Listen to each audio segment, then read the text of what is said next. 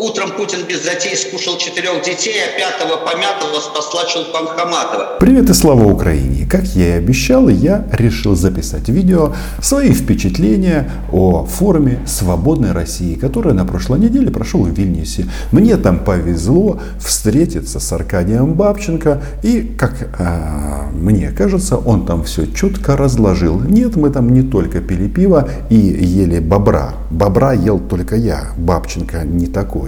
Но перед тем, как а, начать свой интересный рассказ, а интересный он почему?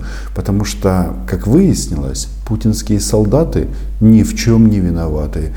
И м, российские либералы очередной раз сломались на украинском вопросе. Но а, прежде всего я поздравляю каждого а, причастного к вооруженным силам Украины с днем рождения нашей армии. Слава ЗСУ! И что я вам хочу сказать? А, что бы там ни трещали российские пропагандоны, а, никто нас не подвинет, потому что это наша страна и это наша земля. И, честно говоря, немножечко уже начали доставать мне эти панические а, заявления на тему, что все пропало, там всякие немцы и другие пишут в своих статейках, о том, как Россия будет захватывать Киев, хрен там. Вот что я вам хочу сказать. Во-первых, у нас, так, на секундочку, чтобы вы а, все успокоились, а, армия больше 250 тысяч человек. Нацгвардия еще 60 тысяч человек. Есть куча резервистов, а, мобилизационный резерв и самое главное, масса людей, которые ни при каких обстоятельствах эту страну не сдадут. И это говорит, э, это я говорю не только о военных, а в целом об украинском народе. Поэтому а, Подписывайтесь на мой YouTube канал. Меня зовут Роман Сымбалюк. Мы здесь называем вещи своими именами. Ну и, собственно, переходим к форуму «Свободной России». Друзья, мы начинаем нашу самую скандальную панель. Поговорим сегодня про компромиссы. О компромиссе с диктатурой. Вообще, э, этот э, форум «Свободной России» такое интересное мероприятие, где собираются российские политэмигранты и размышляют о России без Путина или после Путина. Но есть одна интересная тенденция. Чем дальше, э, да, то есть тональность их бесед и умозаключения не меняется, но почему-то они начали сравнивать современную Россию все чаще и чаще. С кем вы бы думали? Правильно, с Адольфом Гитлером. Россия движется, так сказать, под руководством Владимира Владимировича в сторону фашистского режима, уже почти да. додвигалась, а Европа двигается в сторону социализма, уже тоже почти додвигалась. Европу оставим европейцам, а Украина это Европа, а, но а, таких же мнений достаточно много. Гитлера в жопу поцеловать, Гитлера в жопу поцеловать, спасти вот эти, этих 100 человек, которые не доживут до конца Гитлера. Они... А фашизм, по логике российских информационных войск в Украине. Но, а, судя по всему, а, это исторический, а, уже доказанный факт, что фашисты будущего, как говорил Черчилль, будут называть себя антифашистами. Так вот, а, любители России будущего, прекрасной России будущего, интересно все-таки строить свои мысли. Мы говорим про проклятие диктатуры, и, соответственно, мы смотрим там в глубину веков, на историю. Значит, многие считают, что одна из э, ключевых проблем вот, государства российского во всех его ипостасях – была его имперская сущность. Панелисты, собственно говоря, и э, сами это фиксируют, что, что за всю историю России относительная демократия по-российски была только дважды, и то недолго. В целом, как он будет рассматриваться, как внутри страны, так и в отношениях с ближайшими соседями, учитывая, что за время путинского управления эти отношения, скажем так, э, подверглись серьезным испытаниям. Гарри Кимович, который ведет эту панель, а, когда он общался с Ходорковским, у меня было такое впечатление, что он просто немножечко а, прикалывается над российским оппозиционером уже а, лондонского разлива. А мои друзья, тот же Аркадий Бабченко, считают, что Ходорковский просидел 10 лет в лагерях, но так ничего и не понял. Я в данном случае не до конца, может быть, улавливаю вот такую объединяющую историю между имперской сущностью и взаимоотношением с соседями, но... Ну, ну соседи улавливают. И, и я бы разделил бы все-таки этот вопрос. Я вам говорю, а, Каспаров прикалывается. Соседи не то что улавливают, соседи давно пришли к выводу, что вот этих вот фашистующих эм, идей в российском обществе становится все больше и больше, и все это направлено куда? Ну правильно, на расширение, потому что, э, ну, как, России же тесно. Вот э, с 2014 года они даже попробовали продвинуться в сторону НАТО, захватили Крым и Донбасс. А бывают достаточно миролюбивые империи, а бывают империи, так сказать, агрессивные. А бывают империи, наоборот, которые соседи с удовольствием растаскивают. Всякое бывает. Намек понят. А я, если честно, а, против растаскивания соседей. Лучше, конечно, со всеми жить в рамках, в рамках международно признанных границ. Но насчет вот растащить эту империю. Если вам эта идея близка, то пишите об этом в комментариях, что нужно растащить нам я думаю, что достаточно вернуть Крым и Донбасс и э, жить своей жизнью. Но, боюсь, не все со мной согласятся.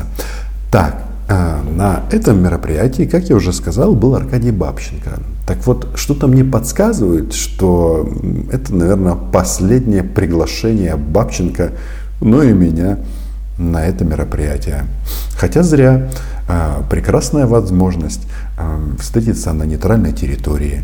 Бабченко выходит из бункера, а я, соответственно, приезжаю из центра империи. Российский оппозиционер – это имперский оппозиционер. Я знал, что дойдет разговор до э, списка Шиндлера и спасения евреев в Третьем Рейхе, но, э, смотрите, весь наш разговор крутится вокруг спасения только россиян русских детей, не знаю, там, русских оппозиционеров, кого угодно. Чулпан Хаматова специализируется на помощи российским детям. И я, кстати, в данном случае абсолютно не против, но ведь Аркадий очень четко это все подметил. Имперство, имперство. А в России сейчас в тюрьмах под две сотни крымских татар где э, в Крыму проходят просто зачистки, вот просто полицейские карательные операции, как было в Чечне, как было в 45 году там в Беларуси, не знаю где, да? Вот просто приезжают полицейские, каратели окружают село, берут людей, они сидят, выписывают им дичайшие сроки, там по 20 лет уже. Об этом в свободной Украине как-то ну, громко уже не принято говорить, и вроде как все к этому привыкли, и самое главное, мы ничего не можем изменить, это тоже правда. Но я просто э, в День вооруженных сил Украины хочу вам э, лишний раз напомнить, э, от чего нас берегут наши защитники. Или кто-то думает, что вот если кто-то прячется в домике и говорит, ой, это не моя война, мне это, ну что я буду там чем-то, зачем мне воевать там или еще что-то. Все и так э, наладится. Ну вот так вот оно налаживается, когда приходят э, на российские оккупанты, они вывешивают свой флаг. Кстати, в Донецке, я так понимаю, еще жестче. Хотя пытки, подвалы везде. Ну да, русский мир, русский мир – это его вот а, суть. Попросишь кого-то в Фейсбуке там, а давайте вот соберем денег крымским татарам, абсолютная тишина.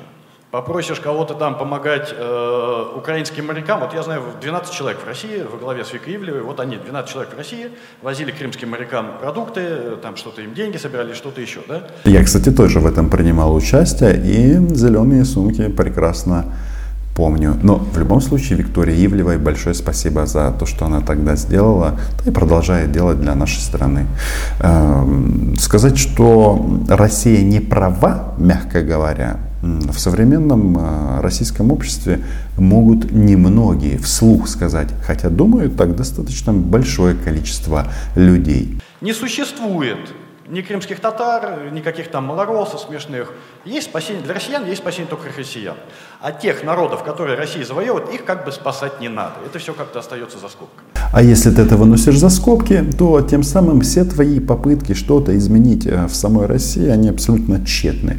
Ну и что? Ну, люди продолжат э, жить прекрасно э, в эмиграции. Потому что из этих замечательных людей все уехали почему-то в Европу. Ту самую Европу, там, где что там, НАТО, геи, бездуховность и так далее. Ну, еще право и хоть какие-то а, гарантии безопасности и уверенность в том, что а, воронок черный не приедет. Хотя за этими всеми, всеми людьми ну, точно бы приехал. Бабченко вообще, что у нас там, террорист, у него там ну, статья, дело, все очень серьезно. Ну, я не знаю, если, если ты затапливаешь квартиру соседа снизу, ты сначала должен оплатить, наверное, ремонт соседу снизу, а потом думать о себе. Если э, наша страна, гражданином которой я, к несчастью, до сих пор все еще являюсь, завоевывает соседнюю страну, но я думаю, что сначала нужно спасти соседнюю страну, а потом уже говорить о себе. Ну, моя оптика такова. Мне кажется, просто ты э, сбрасываешь со счетов тех активистов, которые на самом деле добиваются очень многого в регионах. И то, что ты их не упоминаешь, это страшно неправильно но назови как-то по-другому. Вот в этой империи они борются, и они на самом деле есть. На самом-то деле никто уже ни за что не борется. А российское законодательство таково, что любой, кто а, пытается что-то делать или мяукать а, против власти, сразу автоматически становится или экстремистом, или террористом и уезжает в тюрьму очень и очень надолго. Штабы Навального, например, полностью зачищены, зачищены в России. Сам Навальный в тюрьме, хотя, еще раз, я поверьте, э, не идеализирую этого российского э, гражданина, особенно в украинском вопросе. Ну и топтаться на нем мы сейчас тоже не будем, потому что, потому что он сидит в тюрьме. Сидит в тюрьме за убеждения. Так вот, а, плавненько, плавненько а, Аркадий Аркадьевич Бабченко всех этих ребят разодорил и вывел их на чистую воду. Я, я вам говорю, сотни людей, русских людей, россиян, воевали против путинских фашистов, там как угодно их называйте. Они воевали на Донбассе. Я знаю этих людей, я был среди них. Хорошо, давайте, Томас, если вы можете, прокомментируйте. Если нет, следующий вопрос. Вот таким вот незамысловатым образом дискуссия подошла к главному вопросу. Что делать с российскими захватчиками, то есть российскими военными в отпуске или не в отпуске, которые потерялись, ну, неважно, которые приехали в Украину на танках. И да, поломались, поломались оппозиционеры. Вы знаете, ну как бы вам это, как, как, как бы вам это сказать? Когда вы говорите, что любой русский солдат, который будет послан на Украину, может быть будет, может быть нет. Это Томас Венслова, а, советский диссидент а, и вообще очень известный а, в Вильнюсе человек. Но если солдаты, скажем, будут посланы на Украину, не дай бог, и там начнутся серьезные дела – то говорит, что каждый русский солдат это путинский фашист, это большая ошибка. Это не так. Э, Хлипкие аплодисменты. Вообще, э, если э, мерить, допустим, Нюрнбергским трибуналом, то понятно, солдаты вермахта, они не были осуждены, потому что они выполняли приказ. И вообще, вот этот вот самый большой Нюрнбергский процесс, он отправил на виселицу 12 человек. И был там Риббентроп, масса других интересных людей. Риббентроп просто интересно, он же э, э, когда-то подписывал пакт Молотова-Риббентропа. Так, на всякий случай я решил заметить. Но понимаете, в чем дело? То есть э, диссидент диссидентом, я понимаю, что он, кстати, даже не русский, но смысл в том, что эта мысль очень понравилась э, россиянам. И вот то, что я начал говорить, что Нюрнбергский процесс, он рядовых э, не осуждал. Однако получается интересная штука. То есть сейчас, когда э, ну, все говорят об угрозе российского военного вторжения, российские либералы почему-то начали заранее оправдывать российских военных. Мне кажется странно, вот просто странно. Вопрос такой. Эм, тут собравшаяся российская оппозиция, она готова осудить, то есть сослаться на статью вторую устава ООН, который, которая, которая запрещает применение грозбы насилия по отношению к другим странам. То есть она готова, вы готовы, господа, дамы, осудить, осудить то, что сейчас происходит в отношении угрозы территориальной целостности Украины или нет. Кстати, я так и не услышал а, четко фразы, что мы категорически против войны. Вроде как а, это подразумевается, а вопрос это задает, задает Лукас Адамский, он историк из Польши. Прекрасно говорит на русском, а, на украинском языке. И самое главное, я так смотрю, а, в роли русофоба будет не только Роман Цымбалюк. Если начнется война, тогда э, будет вторая дилемма, потому что э, войну сможет тогда остановить, к сожалению, только, э, только кровь. Э, и чем больше будет гробов, чем больше будет убитых российских солдат, э, которые будут на территории Украины, тем больше будет политическая цена для Путина, продолжения войны. Но это очень, конечно, я понимаю, это болезненно. То есть тут вопрос ко всем, но что вы готовы сделать ради того, чтобы остановить Путина и остановить возможную войну опять в Украине. Не только я считаю, что российские военные смертны. И, собственно, этот факт и готовность Украины защищаться, по большому-то счету, нас Э, с большой вероятностью оградит от этой напасти. И все останется, как сейчас, на, на современной линии фронта. То есть э, оккупированный Крым, оккупированный Донбасс. А что нам говорят на этот прямой вопрос либералы? Бабченко, прямой как двери, говорит, что нужно помогать вооруженным силам Украины. А кто еще готов помогать вооруженным силам Украины?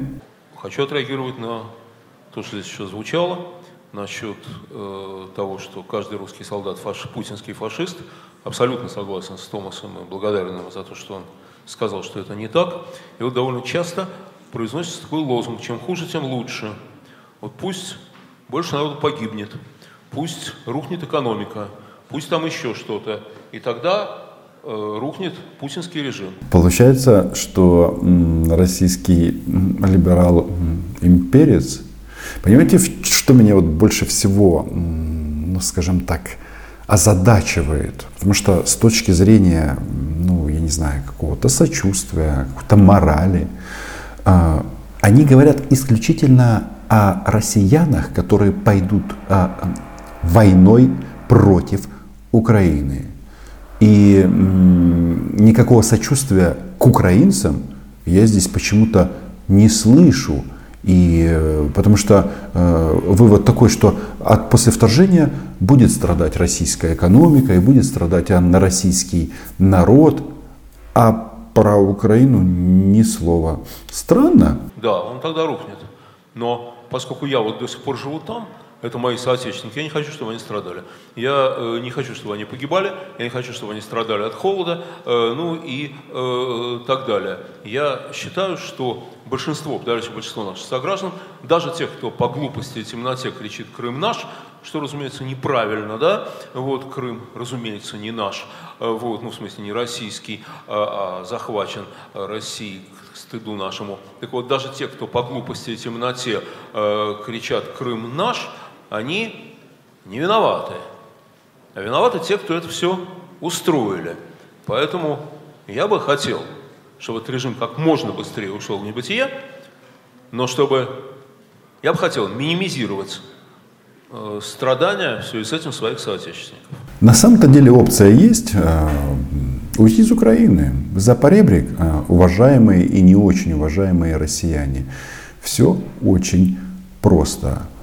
Я, кстати, э, у Леонида Яковлевича Гозмана, который это говорит, я же у него э, после его выступления спросил, а что делать нам? А он ответил, конечно же, стрелять.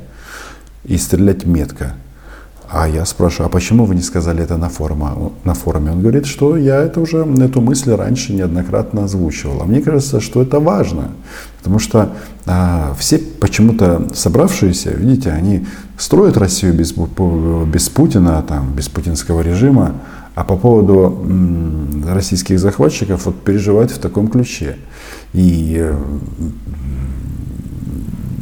ну, по-моему, все-таки мне кажется, чтобы э, минимизировать вероятность войны, этим людям нужно как раз говорить о том, а этим людям не, не мешало бы говорить вслух о том, что их реально а, соотечественников, которые пересекут границу Украины с оружием в руках, ждет а, в нашей стране. Гляди, гляди, от этого а, будет лучше всем. Подожди, э, э, Аркадий, давай ты это скажешь в микрофон, потому что тебя не слышно просто. Идет запись, и тебя просто не слышно.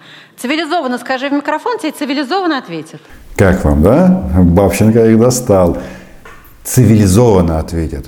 То есть получается, только Бабченко, который призывает помогать вооруженной, вооруженным силам, он не цивилизованный, а все остальные вот э, миротворцы, никто не виноват, путинские солдаты тоже не виноваты. А я так не считаю. Я считаю, что, конечно же, коллективной ответственности быть не может, но в историческом а, масштабе каждый отвечает а, за свои преступления и действия сам, но в историческом масштабе все равно а, платит нация, народ и страна. А, окей, хорошо. Э, путинские солдаты не виноваты, те, кто кричит «Крым наш», не виноваты. Э, я помню, как, э, когда потонула эта подлодка «Лошарик», которая всего лишь испытывала гиперзвуковое, подводное, термобарическое какое-то оружие, чтобы снести полмира в труху. Э, вся у меня российская лента плакала по нашим несчастным потонувшим подводникам, нашим Криксмарины. А где тогда проходит э, эта грань вины? Кто тогда получается виноват, раз никто не виноват? Каждый народ и каждая страна несет ответственность. Мы, кстати, несем ответственность за то, что мы в 2014 году оказались настолько слабыми. Именно поэтому российский солдат кинулся в Украину убивать и грабить. Но после того, как он это сделал, ответственность уже наступает в отношении него. Считайте меня русофобом, да упаси Боже. Мы вот вчера выпивали с одним крымским татарином в кафе. А, и вот он мне сказал одну замечательную мысль, что когда мы освободим Крым, там не останется ни одного русского. Не потому, что там геноцид или всех поубиваем, а потому что они все сразу найдут у себя, кто украинские корни, кто скажет, вспомнит, что у меня там дедушка грек, кто вспомнит, что он еврей, русского ни одного не будет. Все будут сразу не виноваты. Все всегда как-то не виноваты. В 1943 году, в 1944, прошу прощения, в Дрездене, я уверен, очень много немцев на кухне сидели, рассуждали про императив Канта. Но вот что-то английским пилотам Ланкастеров уже было до барабана уже. Кто там виноват, кто там держал фигу в кармане Гитлера, кто не держал.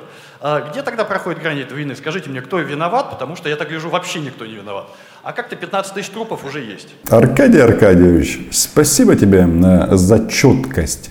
Э, да, в российском информационном пространстве, когда ты называешь вещи своими именами, тебя начинают а, называть не то русофобом, ну или клеить какие-то другие ярлыки. Но факт остается фактом, что а, а российским солдатам делать в Украине нечего. И придет а, исторический момент расплаты. И да, украинские солдаты, вполне, вполне возможно, на то время уже солдаты НАТО, российских захватчиков изгонят из нашей страны. еще раз всех с Днем Вооруженных сил Украины. Подписывайтесь на мой YouTube канал. Меня зовут Роман Соболюк. Называем вещи своими именами. И, конечно же, огромное, преогромедное спасибо патронам и патронессам, которые на платформе Patreon поддерживают мой YouTube канал. Чао! Все буде правильно. Украина. Если его послали, как солдата, его послали оккупировать чужую страну, то чтобы не идти, он должен совершить подвиг, он должен совершить акт героизма, который, повторяю, можно требовать от себя, него нельзя требовать от другого. Если он, делая это, грабит мирное население, мародерствует, насилует и так далее, то он преступник, который должен быть под трибуналом. Каждый отвечает за свои поступки, за свои исключительно, да? Вот я за то, чтобы вина была не коллективной, а индивидуальной. Но за то, что хорошо, значит, э, две вещи, которые нас с тобой объединяют. Во-первых, я никогда не говорил, что русофоб. Мне вообще это слово кажется идиотским совершенно изобретением нашей пропаганды.